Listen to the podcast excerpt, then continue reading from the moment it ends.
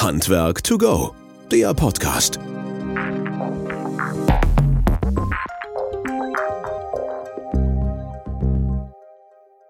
Ja, hallo und herzlich willkommen zu unserem Podcast Handwerk to go. Schön, dass ihr wieder eingeschaltet habt und dabei seid. Herzlichen Dank für euer Feedback, für eure Rückmeldung zu unserem letzten Podcast. Es freut uns immer wieder sehr, dass ihr uns so tolles Feedback gibt, Rückmeldungen gibt, zum einen für die Gäste, aber zum anderen natürlich auch für die Themen.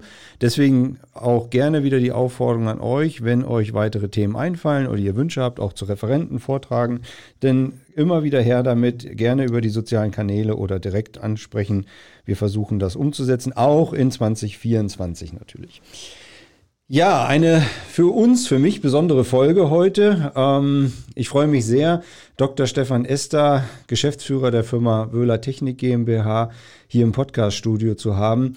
Ähm, auf der einen Seite eine freudige Sache und auf der anderen Seite eine Sache, die nicht so schön ist. Ähm, Stefan wird Ende des Jahres als Geschäftsführer hier ausscheiden und äh, wir wollten das zum Anlass nehmen, natürlich über die letzten Jahrzehnte ja, deines Tuns hier bei Wöhler zu reden und über die Aktivitäten, die du gemacht hast. Aber erstmal ein herzliches Willkommen und schön, dass du Zeit hast, hier im Podcast zu sein. Ja, vielen Dank, Christian, für diese netten einleitenden Worte.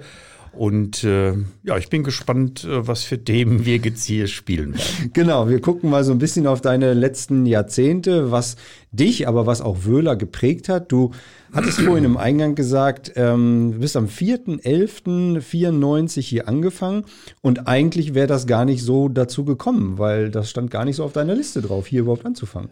Genau, 1994 äh, hatte ich äh, gerade oder wurde ich promoviert an der Uni Paderborn im messtechnischen Bereich, das war damals Medizintechnik und äh, dann ist mir eigentlich eingefallen, ich habe früher auch äh, mich archäologisch so ein bisschen engagiert. Ich würde also auch ganz gerne irgendwas mit der Fliegerei machen und äh, Archäologie und Fliegerei wären Luftbildaufnahmen gewesen und dann habe ich da gesessen am ja, ich hatte meinen Doktor jetzt als Elektrotechnikingenieur und war mir sicher, ich habe irgendwas Falsches gemacht in meinem Leben und bin dann hier zu Fritz Henze am Flughafen Paderborn, habe ihm das gebeichtet. Er saß da in seinem Büro und ich habe ihm gesagt, ich würde gerne irgendwas machen, wo mit Fliegerei auch beruflich da, das Themenfeld. Und dann äh, hat er auch gegrübelt und sagte dann äh, der Dr. Rudi Hirsch, der macht die Rettungssysteme weltweit für Fallschirmspringer. Und da könnte ich hin. Und dann bin ich auch äh, zu Rudi Hirsch gefahren habe mich da beworben, das war auch alles interessant und nett, aber er sagte, ich wäre ihm zu teuer und äh, hat mich dann äh, weitergegeben an ein Unternehmen der Bürstenmacherei. Ich dachte, naja, äh, in Bad Wünnberg Bürstenmacherei, nimmst du das ja. mal mit so als Bewerbungsgespräch? Und ähm, naja, ich hatte noch eine andere Möglichkeit hier, IABG, das ist bei Lichtenau bekannt. Mhm. Ich war zwar anerkannter Kriegsdienstverweigerer, aber die haben auch zwei Prozent ihres Budgets an Zivilprojekten zur Außendarstellung. Da hätte ich auch anfangen können und hätte äh, in den Vereinigten Emiraten die Dünen mit dem Hubschrauber vermessen für die autonomen Kampfplattformen. Also bin ich noch mal hier. dann doch ein bisschen besser. Genau. Und dann war das hier wirklich äh, die Chemie. Das passte einigermaßen nach zwei Gesprächen oder drei. Und dann sagte aber äh, Fritz Wöhler, er würde sich ein Flugzeug kaufen. Und das war natürlich genau der Zündstoff, den ich brauchte, um dann völlig klar zu entscheiden, hier äh, bei Wöhler anzufangen. Und ich muss sagen, in den fast 30 Jahren äh, vom 4.11.94 mhm. äh, bis hierhin, das war absolut die richtige Entscheidung, das zu tun. Habe ich nie bereut. Das muss man sehen. Und wir werden dich jetzt am 29.11. nochmal gebührend verabschieden und dann wirst du zum Jahresende so nach und nach langsam ausscheiden. Ja, nicht nur nach und nach, sondern dann ja, bin ich raus. Ja, ja, da fließen ja. schon noch die ein oder anderen Tränchen, die Aber, da so kommen halt letztlich. Aber diese Fliegerei, die ist ja dir tatsächlich ins Herz auch übergegangen. Du hast das beruflich dann auch viel nutzen können. Ne? Wir kommen genau. gleich zu den Projekten, aber beruflich hast du das dann wirklich mit Fliegen und Technik ja für deinen für dich, für deine Sache auch gemacht. Ja, für unsere Sache mhm. hier, weil nur auf die Art konnte man so aktiv sein. Zwei Arbeitskreise pro Woche in Deutschland und das über viele Jahre. Da gibt es ja wahrscheinlich ein paar Themen, äh, worauf wir gleich äh, zu mhm. sprechen kommen. Ähm, und äh, ich war oft in München, Augsburg, TÜV-Prüfungen für die Geräte. In Erfurt, Uni Stuttgart hatten wir viele Projekte und auch im europäischen Ausland. Und das hätte ohne Flugzeug hätte das nicht funktioniert. Mhm. Die Leidenschaft hängt ja heute auch noch. Ne? Ja, genau. Kommen wir nachher, glaube ich, noch mal drauf. Da wird das eine oder andere sicherlich noch so sein. Du arbeitest im Bereich Wärmepumpen und Kälteanlagen? Dann weißt du sicherlich, wie wichtig eine optimale Einstellung für eine effiziente und wirtschaftliche Arbeitsweise ist. Mit Wöhler hast du jetzt auch hierfür den perfekten Partner an deiner Seite. Unsere professionellen Messgeräte geben dir die Möglichkeit, Druck, Temperatur, Überhitzung und Unterkühlung im Blick zu behalten und so immer die perfekte Einstellung zu erzielen. Unsere robusten Geräte sind speziell für den Einsatz im Handwerk konzipiert und geben dir die Sicherheit, die du brauchst. Bleib cool in deinem Job und vertraue auf die neue Wöhler Kältemesstechnik. Jetzt mehr erfahren auf wöhler.de Jetzt hast du das ähm, Du hast jetzt die Firma Wöhler natürlich stark geprägt mit der Innovationskraft und auch mit den Ideen und auch mit den Produkten, die daraus entstanden sind. Aber du hast auf der anderen Seite auch das Handwerk vor allen Dingen ähm, stark geprägt, was vielleicht gar, eine, gar keiner so richtig weiß oder auch vielleicht nicht so wirklich heutzutage noch mitbekommen hat. Also wenn wir mal so ein bisschen rückblickend äh, zurückgucken, gerade so auch die BIMSCH-V-Novellierung, ähm, als Stichwort nun mal Mittelwertmessung, 30 Sekunden Messung.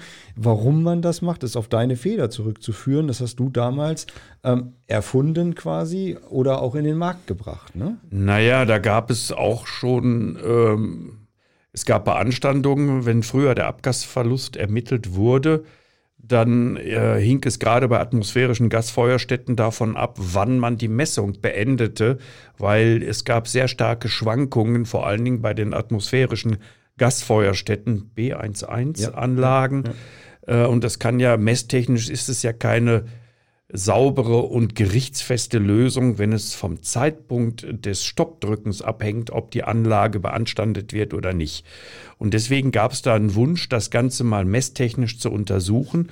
Und das war dann der Kernstrommonitor, den ich gebaut habe. Und äh, das war ein Abgas äh, oder ein Messelement im Abgassystem. Da waren 29 Thermoelemente in einer Querschnittsebene angebracht. Die waren sehr, sehr schnell, die Thermoelemente.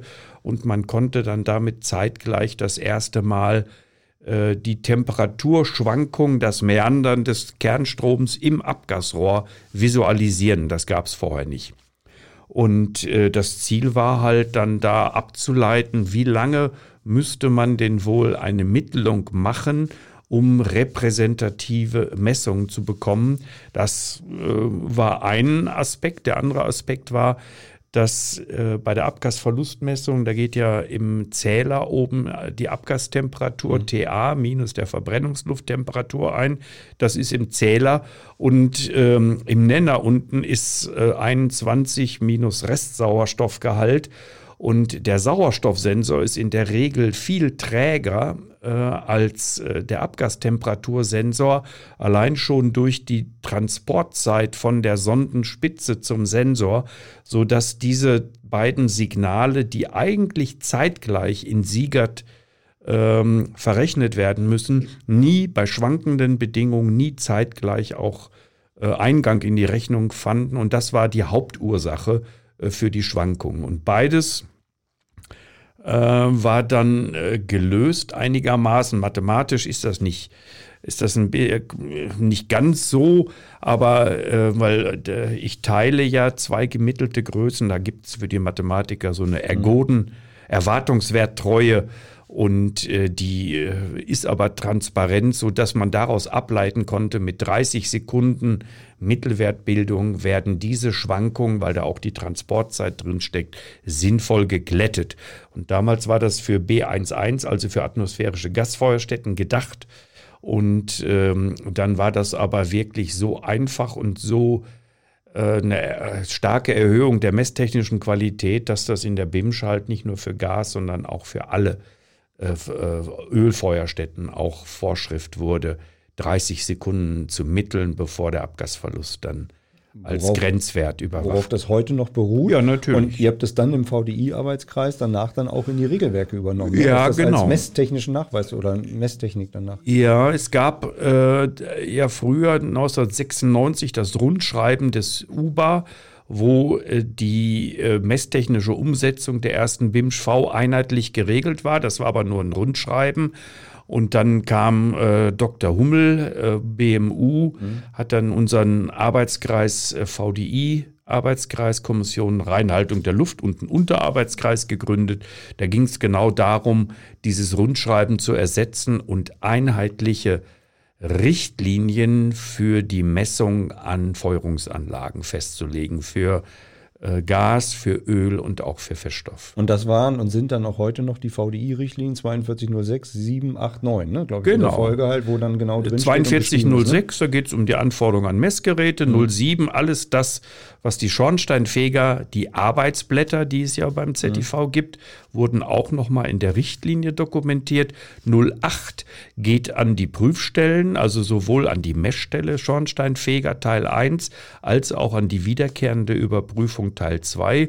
Und die 4209, da gibt es nur ein Blatt, die regelt das regelt die, das Bekanntgabeverfahren für eignungsgeeignete Messgeräte. So heißt es ja in der ersten. Mhm. Und die, die heute da draußen rumlaufen und diese Messungen machen und das Handwerk diese Messungen macht, wissen vielleicht gar nicht, woher es dann teilweise kommt. Ne? Und das ist aus dieser Zeit damals entstanden. Das ist da entstanden, dafür, ne? genau. Aber heute ist das, glaube ich, ich, glaub, ich hoffe, das wird auch so geschult, Mhm. äh, dass da die Umsetzung, die praktische Umsetzung der Messung geregelt ist. Ne?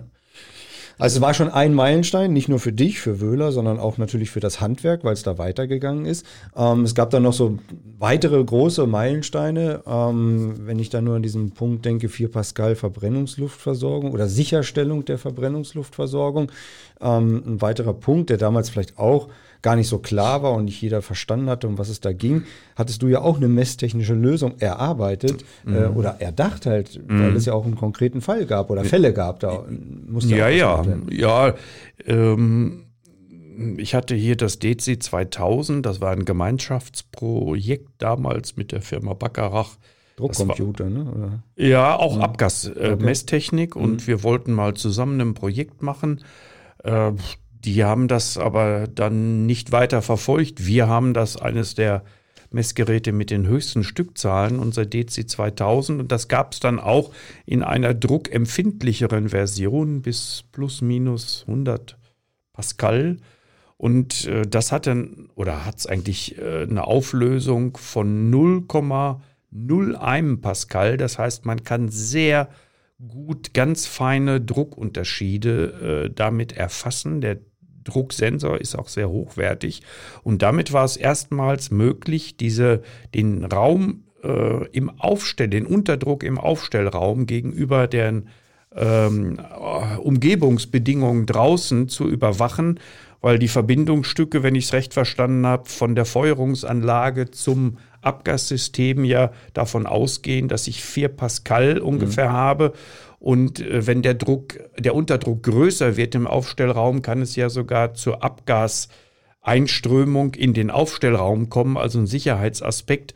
Und ähm, mit diesem neuen digitalen Druckmessgerät hatten wir ein vereinfachtes Verfahren nachzuweisen, dass genügend Verbrennungsluft auch nachströmt. Die, mittlerweile oder in, in den Folgejahren haben das alle Messgerätehersteller übernommen und angeboten. Es gibt also zwei Kapillarleitungen, hatte ich mit Herbert Watzula damals gemacht, haben wir einige Messungen gemacht und das Verfahren ist ja äh, bis heute wird das angewendet, ne, auch noch 8 Pascal bei äh, raumluftunabhängigen Feststofffeuerstätten, damit die Glut halt nicht beim Nachlegen in den Raum eintritt.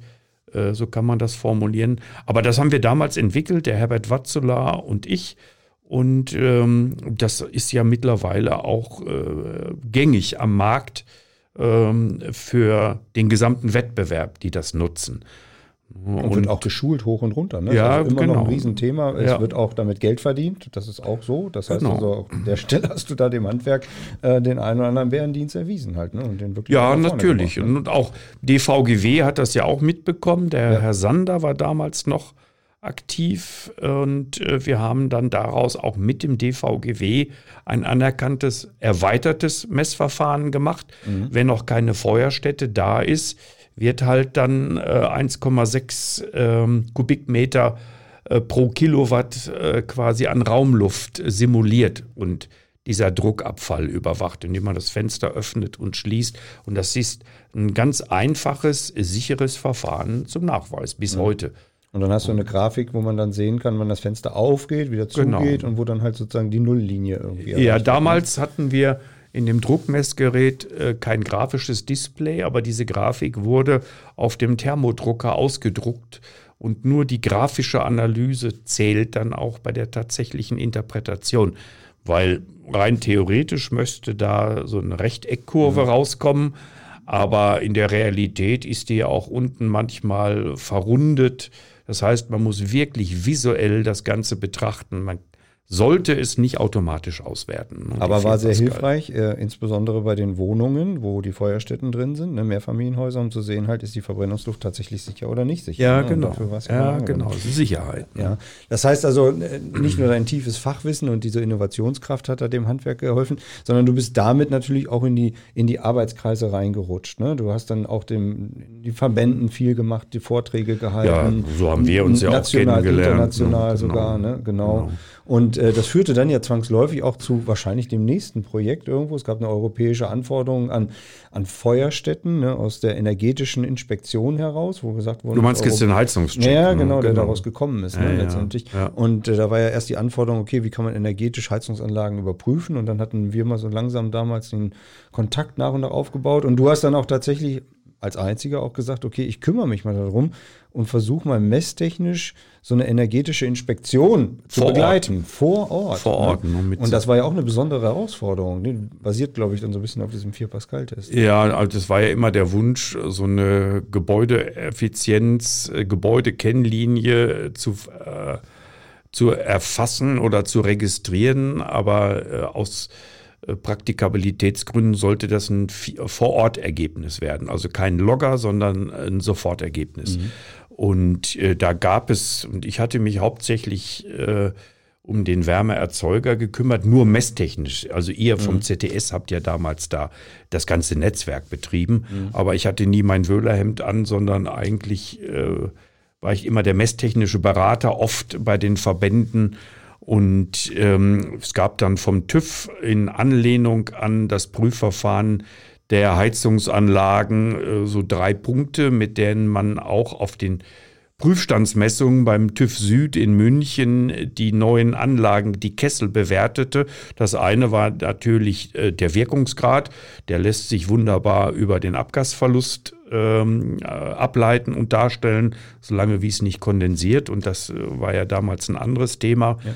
Ähm, der zweite Punkt ist halt, äh, die, wie gut sind die Kessel im Bestand thermisch isoliert, dass nicht zu viel Wärme in den Aufstellraum ausgetragen wird. Und das konnte man sehr einfach, und das war ja auch Bestandteil für die Punktevergabe mit dem Oberflächentemperaturfühler, den Kessel in Teilflächen einteilen und dann die Oberflächentemperatur und die Raumtemperatur ist ja ein Maß für den Wärmestrom. Ähm, und die dritte Größe war halt die sogenannten Auskühl- oder Ventilationsverluste. Da hatte Dr. Stehmeier einige Theorie, ich glaube noch aus Buderus Zeiten mal äh, veröffentlicht. Und es geht eigentlich darum, nicht Absolutwerte dieser Ventilationsverluste zu messen, sondern nur reproduzierbar, messtechnisch belastbar Vergleichswerte zu bekommen. Und dann hatte ich überlegt, 30 Sekunden nach Brennerschluss wird mit dem S-Tube-Brandelrohr oder mit einer Strömungssonde und einem Temperatursensor gemessen, welche, welcher Volumenstrom und welche Temperatur noch ähm, vorhanden ist, obwohl der Kessel aus ist, weil das ja der den Wärmestrom charakterisiert, mit dem der Kessel dann auskühlt. Und je schlimmer das ist, desto mehr Strafpunkte hatten wir dann damals äh, vergeben. Ja, und das Handwerk insgesamt war dir dann auch dankbar, in Anführungsstrichen, auch wenn es vielleicht nicht so gezeigt Ja. wurde. Naja, doch, du musst dann. äh, na, na. Also man muss schon wissen, wenn das nicht gewesen wäre, ein messtechnischer Nachweis. In die Aufgabe nicht hätt's die. Aufgabe nicht Ja, das gegeben. Das, stimmt, heißt also, es genau. war ja eigentlich das Ziel, quasi gar nichts messtechnisch zu machen. Da gab es ja genau den Gegenwind. Das Ja, war nicht genau. vor Ort gemacht, sondern Ja, einfach nur. mit Tabellen oder Pi mal Daumen. Genau. Und äh, das war dein Zutun, nicht also alleinige Zutun, dass da überhaupt was passiert ist. Weil Ja, ja. wäre das Handwerk, egal ob Schornsteinfeger oder Sanitärheits und Klima, da außen vor gewesen. Ja, auch die anderen Messgerätehersteller, der Wettbewerb musste dann ja auch dieses Verfahren implementieren, weil nur dann es sich durchsetzt. Es nutzt nichts als Unternehmen, sich so eine Idee schützen zu lassen, weil dann gibt es keinen Rückenwind und äh, so ein Verfahren wird sich nie am Markt durchsetzen. Deswegen war es immer gut, ohne, ohne Wöhler-Logo da äh, die Messtechnik nach vorne zu bringen. Also wird sich vielleicht der ein oder andere Marktbegleiter, nennen wir ihn mal so, nach diesem Podcast sich bei dir noch bedanken oder melden. Ja, das weiß ich nicht, aber die sind ja auch mittlerweile seltener geworden aus meiner Generation. ne? Man hat sich früher mehr gerieben? Oder? Mm, Also die schlimmsten Reibereien, das äh, habe ich, was heißt schlimmsten, aber die härtesten Reibereien, äh, die gab es zu der Zeit, als äh, die Staubmessung, die Online-Staubmessung salonfähig würde. Also da gab es wirklich, das habe ich, hätte ich nie gedacht, dass man mal, äh, naja, äh, dass das mal, dass man eine Rechtsabteilung braucht, dann, um sich gegen den Wettbewerb durchzusetzen. Wir haben sie nicht gebraucht. Wir hatten das bessere Verfahren, aber äh, die anderen hatten halt die bessere Rechtsabteilung und das habe ich dem Herrn Reus ja, Herr Reus ja auch mal gesagt. Ihr habt euch mal persönlich Wir, kennengelernt. wir haben uns mal persönlich kennengelernt. Genau. Ja, aber das, das- war dann schnell Gespräch auf der Ja, ZDS-Veranstaltung. Das war, ja, das war so. Aber man muss auch dazu sagen, das war ja auch eine heiße Zeit. Ja, natürlich. Also 2010, 12 war das dann in der Phase, glaube ich, ne, oder so. Ja, waren wir die Ähm, Ersten, die Genau, und es ging um die Veröffentlichung der oder Bekanntgabe des ähm, Staubmessverfahrens nach der neuen BIMSCHV und es konnte erst dann gemessen werden, draußen vor Ort, wenn tatsächlich dieses Verfahren auch greift, auf 20 Milligramm runter. Und ähm, ja, wir hatten, du hast das erfunden, in Anführungsstrichen, ne?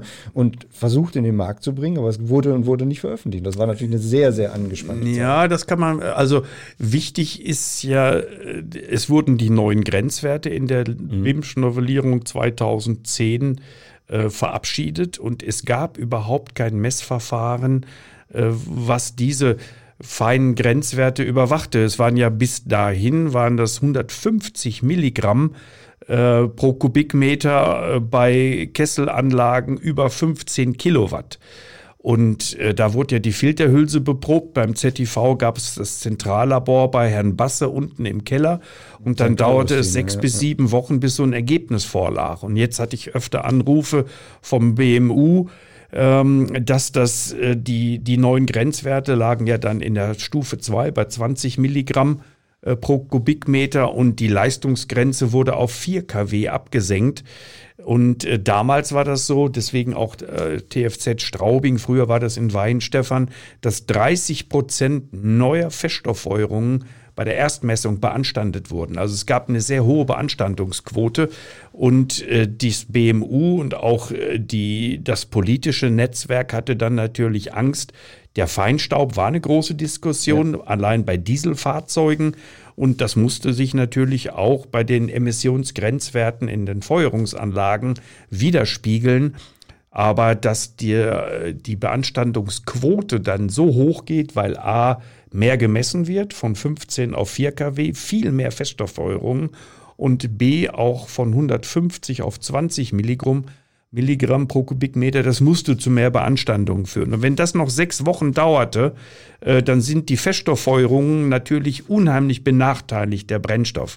Und deswegen war auch eine ähm, Anforderung, die aber dann gar nicht laut geäußert wurde, äh, die Kosten, das wird ja Zweijahresrhythmus, im, die Kosten müssen vergleichbar sein mit Messungen an Öl- und Gasfeuerstätten. Und das ging nur durch eine Online-Vor-Ort-Messung.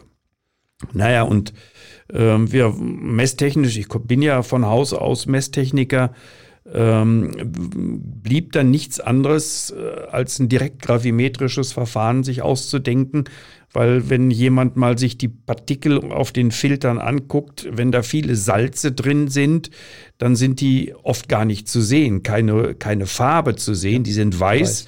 Und wenn eine unvollständige Verbrennung vorliegt, dann sind die äh, CO-Partikel und Rußpartikel da schwarz gefärbt. Aber da Ruß eine viel geringere Dichte hat als Weiß, sind oft die Weißen durchgefallen. Das heißt, farblich mit Farbeigenschaften, visuellen Eigenschaften, Partikelgröße, auch diese ganzen Streulichtverfahren, ist das messtechnisch nicht richtig belastbar. Und deswegen hatte ich dieses schwingende, die schwingende Filterhülse, die dann mit zunehmender Masse halt langsamer schwingt und äh, damals etabliert und das war aber eine entwickelt. sehr heiße Phase und auch heiße Zeit. Ne? Also ich meine jetzt insbesondere diese Bekanntgabe, das war eine, eine, eine schwierige emotionale ja, aber für dich selber, das weiß ich auch noch halt, war die Zeit davor und auf diese Idee dieses schwingenden Röhrchens muss man ja auch erstmal kommen, äh, überhaupt das hinzukriegen. Und das war, glaube ich, auch für dich eine ziemlich brutale Zeit. Ja, das war eine brutale Zeit, das muss ich so sagen. Äh, zum einen gab es den Druck von der Politik, dass jetzt endlich die neuen Grenzwerte überwacht werden. Ich hatte mich weit aus dem Fenster gelehnt. Das, und äh, da muss man aufpassen, da, dass man nicht auch rausfällt, runterfällt. und äh, es stellte sich also auch heraus, dass dieses Röhrchen nicht nur auf Partikelmasse reagiert, sondern auch die Temperatur musste sehr konstant gehalten werden. Mhm. Und ähm, da gab es ein paar technische Hürden, die man noch nehmen musste. Und das war eine sehr, sehr anstrengende Zeit dann. Und, wie kommt man deinerseits auf dieses schwingende Röhrchen? Ich meine, äh, da steht man nicht morgens auf und sagt so, jetzt ist das da oder fällt einem das dann ein? Nö, aber es gibt ja ähm, einseitig eingespannte äh, Federmassesysteme, das hat man mal in der Physik gelernt und dann geht da auch die Masse ein in die mhm. Schwingfrequenz.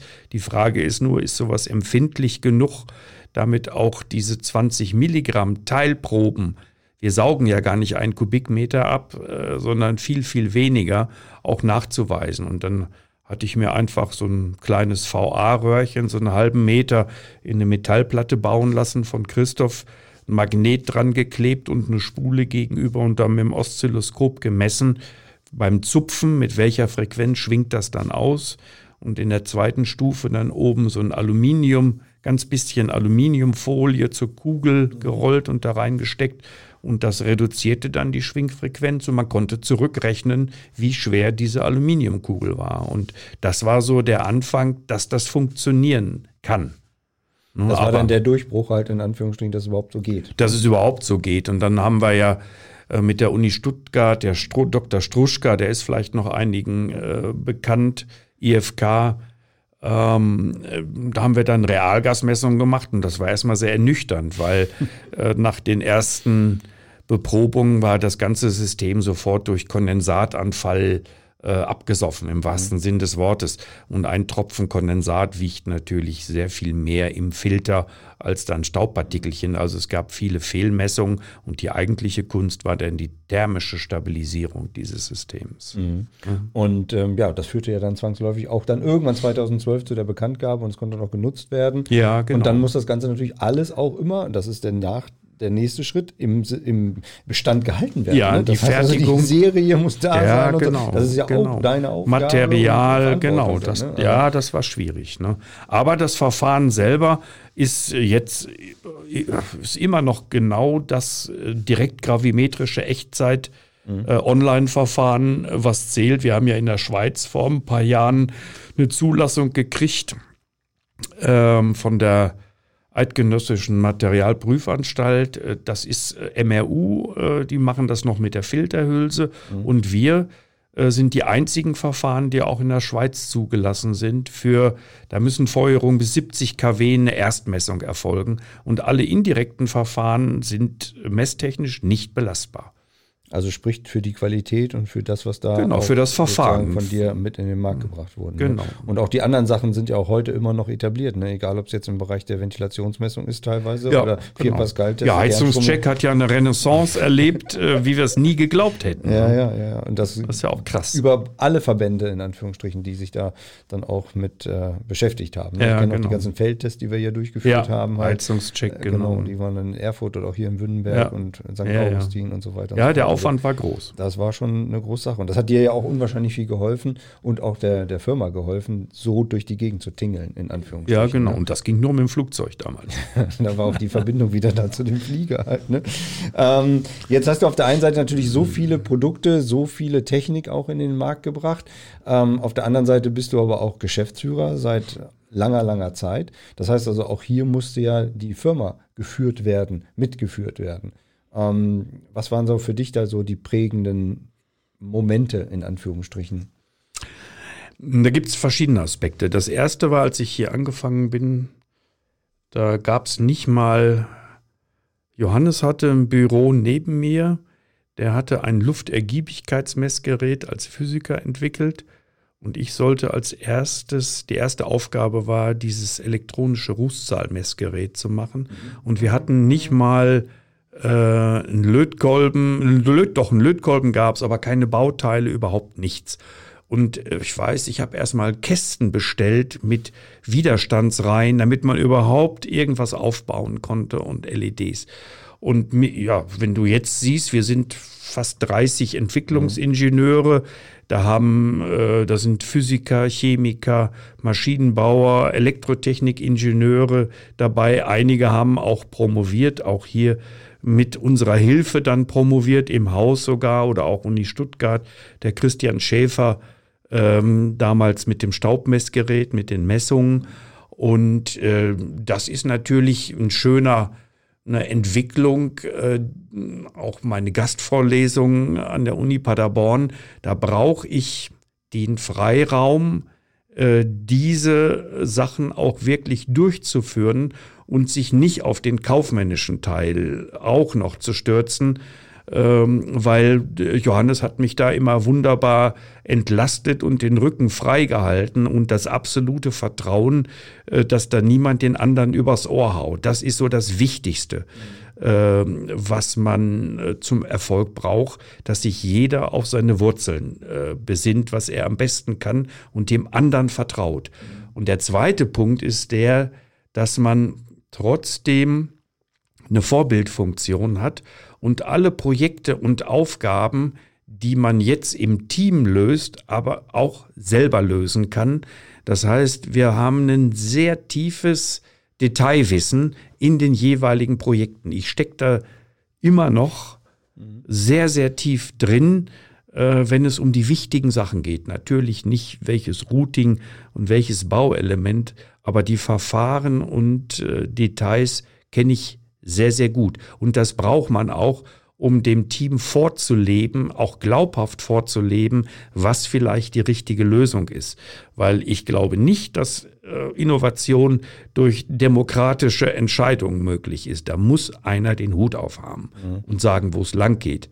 Das ist vielleicht nicht mehr ganz zeitgemäß, aber äh, ich bin. Auch ich weiß nicht, ob das nicht mehr zeitgemäß ist, halt letztlich. Also wichtig ist ja, dass sich einer damit auskennt und das vorlebt und diese Sache mit auf den Weg gibt. Also ja, fördern genau. und fordern, ja, glaube genau. ich, von den ja, Leuten, genau. weil die dann daran wachsen können. Ja, auch, ne? genau. Ja. Und das hast du, glaube ich, in den unterschiedlichsten Phasen dieser Firma gemacht und auch sehr, sehr erfolgreich mit Johannes so begleitet. Genau. Wenn du dich noch erinnern kannst, wie viel wart ihr damals, wo du angefangen hast? ich weiß es nicht genau, aber ich glaube 15, 16. Und dann gab es ja irgendwann die gesamte Firma. Ich habe auch Kataloge mitgemacht, war auch auf Verkaufsveranstaltungen. Warst du auch schon auf Innungsversammlungen damals? Auf Innungs ich, ne? Ja, ja, natürlich. Ja, ja, ja gut, klar. aber das ist auch ein wichtiger Punkt, das Ohr am Markt zu haben, was wir auch heute noch leben und sagen, okay, was der Kunde will und braucht, das ist das, was wir reintragen mhm. wollen. Ja, ja, klar. Ja, ja. Sagt und sich so einfach. Das sagt sich so einfach, aber das ist, aber wenn man wächst, das sind vielleicht auch Wachstumsschmerzen, ist das ja nicht mehr möglich. Ich kann ja jetzt nicht einen hochbezahlten, promovierten Entwicklungsingenieur auf eine Innungsversammlung regelmäßig schicken. Es wäre wichtig, dass er ein, zweimal dahin vielleicht fährt, mit Kunden spricht und weiß, was das ist. Mhm. Aber das wäre ja ineffektiv, äh, die Leute dann da weiterhin einzusetzen. Er gewinnt ja noch Spaß an der Sache und bleibt ja, dann da. Genau. Ne? Ja, genau. Jetzt gab es natürlich auch noch viele weitere Projekte, also gerade in dem Bereich Dichtheitsmessung, du hast vorhin schon gesagt, Gasleitungen war ja auch so ein Thema, ne? diese Leckrate, Leckratenbestimmung oder auch im Bereich der Luftdichtheitsmessung ähm, oder Dichtheitsprüfung von Abgasanlagen. Also das ist ja eine ganze Bandbreite bis hin zur Videoinspektion, die du komplett bei uns auch so aufgebaut hast. Ne? Also das ist ja auch ein Punkt gewesen von klein auf, in Anführungsstrichen, zu einem Hightech ähm, Ja, die, Inspektionskamera. die, die allerersten SK95, ich weiß nicht, wer sich daran erinnert, äh, die hatten wir noch größtenteils extern durch einen externen, aber auch sehr dauerhaften äh, Kollegen entwickeln lassen. Der arbeitet heute noch für uns ab und zu, wenn, wenn es eng wird. Aber das war schon eine externe Entwicklung. Und um wettbewerbsfähig zu bleiben, auch gerade gegen Fernostprodukte, äh, sehe ich uns als Hightech-Unternehmen. Und wir gehen noch nicht hin und kaufen irgendwelche Komponenten wie eine Kamera, verbinden das mit dem Kabel, machen ein bisschen Mechanik und klemmen gekauften Monitor dran, sondern wir haben mittlerweile die Entwicklungs- und Fertigungstiefe, dass wir jeden einzelnen Pixel im Bild selbst bestimmen können. Welche Farbe das ist, sowohl soft- als auch hardwaremäßig, haben wir da unsere eigenen Plattformen. Und äh, das muss man haben mittlerweile, um sich vom Wettbewerb abzusetzen.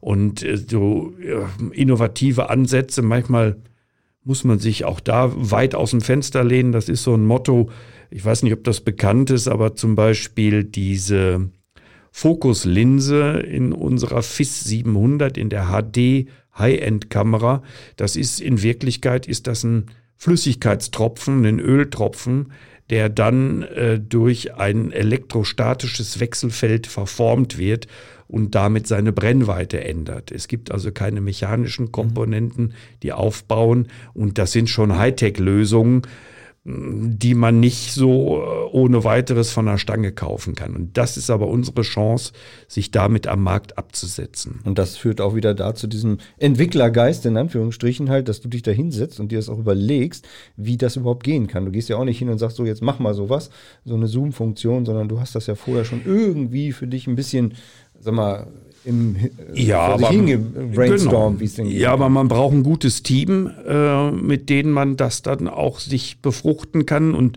ich finde, das Wichtigste ist äh, bei solchen Sachen, dass man Spaß an der Geschichte hat.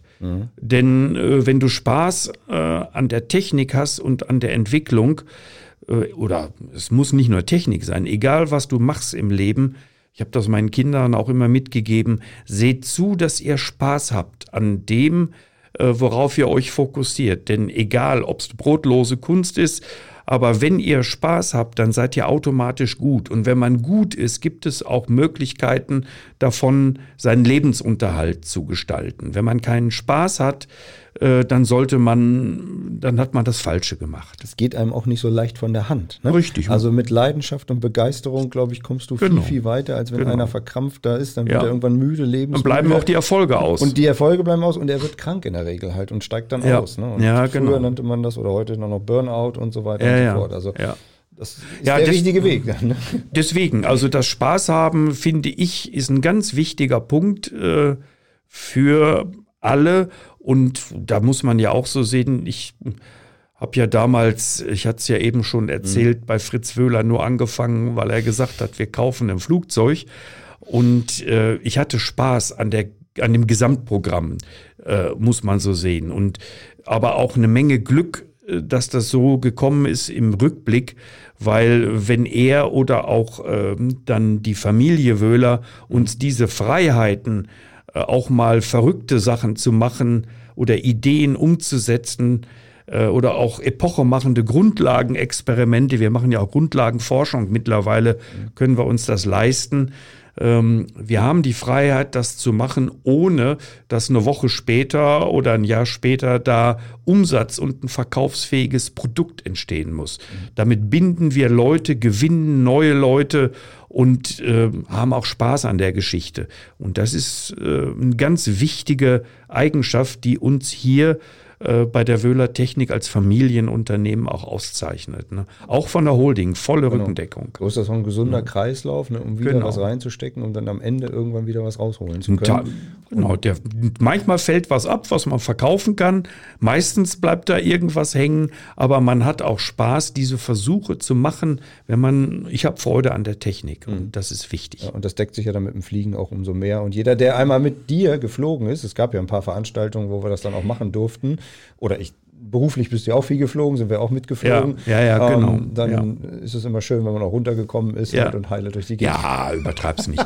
aber ähm, also man muss das, das eine ist Hobby, aber das andere, ich habe das wirklich gebraucht, äh, um halt so aktiv in den Arbeitskreisen oder auch Kundenbesuchen oder auch Vorträge zu halten. Das waren zu meiner Hochzeit waren das 70, 80 Stunden, Flugstunden im Jahr und zwei Vorträge pro Woche, zwei Veranstaltungen oder Arbeitskreise. Und mit dem Auto wärst du gar nicht mehr nach Hause gekommen, hättest gleich wieder losfahren können. Und nicht nur national, auch international. In, in, Eu ja, in Europa waren wir da Ja, sehr ja. aktiv. Jetzt haben wir so in, weiß ich, knapp 35, 40 Minuten ein bisschen mehr als 30 Jahre durchgespult. ähm, ja, auf der einen Seite schon mit einem Lachen und mit einem weinenden Auge. Wie siehst du das, wie sich so eine Firma weiterentwickeln kann? Was glaubst du, was würdest du dem mitgeben wollen? Klar. Und wie siehst du das so in den nächsten, auch mit der Entwicklung am Markt, in Anführungsstrichen? Naja, also ich inhaltlich geht's am Markt, wo die Reise hingeht, weiß man nicht. Aber es, man muss offen bleiben für neue Chancen, neue Anwendungen und ob das, das sind aber oft komplexe äh, Produkte, also was äh, oder auch Projekte und Überlegungen. Ich kann zum Beispiel jetzt nicht mit Kältemesstechnik äh, Abgasverlustmessung wirtschaftlich ersetzen. Das ist ein Trugschluss, das funktioniert nicht. Aber wir haben natürlich sehr viel Messtechnik. Eine Wärmepumpe kann nur da laufen, wo die Häuser auch energieeffizient gedämmt werden. Und damit, und da haben wir viel Messtechnik, sowohl für Lüftungsanlagen als auch für äh, die ganzen Gebäude, äh, Gebäudedichtheitstechnik. Das ist ein wichtiges, zukunftsfähiges Thema. Und äh, da müssen wir aufbauen an dem System. Und jetzt nicht einfach nur alten Zöpfen hinterherrennen. Da sehe ich eine Chance. Und vor allen Dingen diese, dieser Charakter als Familienunternehmen, der muss unbedingt erhalten bleiben, damit wir uns trotz Wachstum, da, das kann nicht mehr so sein wie vor 10 oder 20 Jahren. Wir wachsen, da gibt es neue Regeln äh, mit dem effektiven Zusammenarbeiten. Trotzdem dürfen wir diese Wurzeln nicht vergessen, damit die Leute Spaß haben an ihrem Arbeitsplatz. Und da verbringt der Mensch halt sehr viel Lebenszeit. Das, Das ist auch ein Zitat, ja, ist auch ein Zitat von Dr. Wöhler. Ja, ja, ja, das hast du auch immer weitergetragen. Ja, da ist auch das wirklich so was ist halt. dran. Und Ja, es gibt genau. auch etliche, die ein paar mehr als acht Stunden hier verbringen halt. Und, äh, Ja, darum da- geht's gar nicht. Das werden wir zukünftig äh, wahrscheinlich nicht mehr erwarten können. Aber wenn einer Spaß hat, dann geht er gerne zur Arbeit. Und seien es auch nur sechs Stunden, Mhm. äh, da kann er dann den gleichen Wirkungsgrad entfalten wie andere mit zehn Stunden. Aber er muss Freude haben, damit er gut ist. Mhm. Ne, Das ist der Punkt. Ja. Wie sieht für dich so die Zeit nach äh, Beendigung des Arbeitsverhältnisses hier aus? Also, ähm, ich weiß Ja. nicht, äh, erste erste ist dann relativ, aber was geht danach? Ja, also was wir, habt ihr vor? wir werden nicht die klassische äh, Rundreise mit dem Wohnmobil machen, endlich mal verreisen. Ich bin während meiner Arbeitszeit viel unterwegs gewesen und viel verreist. Die Gegend hier ist wunderschön, wir wohnen hier sehr schön. Wir haben äh, sieben Enkel, viele Hobbys und das werden wir. Und natürlich auch mal verreisen, aber wahrscheinlich nicht mit dem Wohnmobil. Und dann wirst du mit zweien sehr viel Zeit verbringen. Das ist einmal mit deiner Ulrike, Ja, natürlich glücklich verheiratet, ja. genau, und die andere ist die Anna. Und die, Die Anna, Anna ist mit- das Flugzeug. auch, Ja, ne, das ist eins, das ist das größte Oldtimer-Flugzeug, was ich betreibe, die, diese russische AN2. Aber das ist ja auch hinlänglich bekannt, glaube ich schon. ne? Genau. Ja, Stefan, die Zeit ging abermals sehr schnell hier vorbei in dem Ja, Podcast. Ich danke dir ganz persönlich, weil ohne dich wäre ich nicht hier, würde hier nicht sitzen heute. Ja, das stimmt. Ja, ähm, Du genau. hast mich damals hierher geholt. Das Nee, du so. hast dich aber entschieden. Du hattest auch noch ganz andere Angebote. Du hast mal gesagt, ich wäre der Nettere gewesen. Weiß ich nicht mehr. Ich kann mich da Ja, nicht mehr ja, erinnern, ja, was damals war. Naja, also wir danken dir jedenfalls von Herzen. Ich danke dir auch von Herzen. Normalerweise kriegen die Gäste bei uns im Podcast immer einen kleinen Henkelbecher als Dankeschön und vielleicht auch noch mal einen Honig dabei. Ähm, es gibt bisschen Oh, was anderes. oh, ja, oh, ja, oh, ein bisschen was oh. anderes. Also zum einen ähm, weiß ich, dass du auch ganz gerne hin und wieder mal so einen kleinen Grapper Aber nur hin trinkst. und wieder. Ja, jetzt nicht tagsüber und heute, aber vielleicht als Kleinigkeit halt Vielleicht nach in Mittagessen. diesen, das weiß ich nicht. eine Holzkiste. Ich glaube, der scheint ganz lecker zu sein. Kommt aus Italien. Die Verpackung Ähm, ist schon mal äh, und schwer ist auch. Und ich weiß noch was anderes. Ähm, äh, du bist auch ein leidenschaftlicher äh, Mickey Maus Leser Ja. und Donald Duck Leser. Und Ja. es gibt eine Ausgabe vom 20.11.76, ähm, die ich gefunden habe. Das ist fast das Aufnahmedatum unseres Podcasts heute, äh, einen Tag daneben. Und vielleicht möge er dir mit dem Daniel Düsentrieb ähm, Geschichte in Erinnerung bleiben. Ja, sehr klasse. Ich danke dir. Zu Hause habe ich also im Flur wirklich zwei Regalreihen, den ganzen Flur lang, mit Donald Duck und Mickey Maus. Nichts anderes. Gibt's Asterix gibt es auch noch, aber äh, das ist schon abends dann äh, Entspannung. Und wenn man den ganzen Tag gelesen hat, dann, ich sage immer, dann brauche ich ein paar Bilder abends. Heb's auf für deine Enkel und Urenkel. Nee, jetzt das äh, ist zu schade. Stefan, vielen Dank, dass du da warst und äh, A, den Podcast gemacht hast und B, natürlich noch hoffentlich lange, lange Zeit uns auch so erhalten bleibst und äh, dem treu bleibst. Ja, Dankeschön. Christian, ich danke dir für dieses nette Interview. Handwerk to go, der Podcast.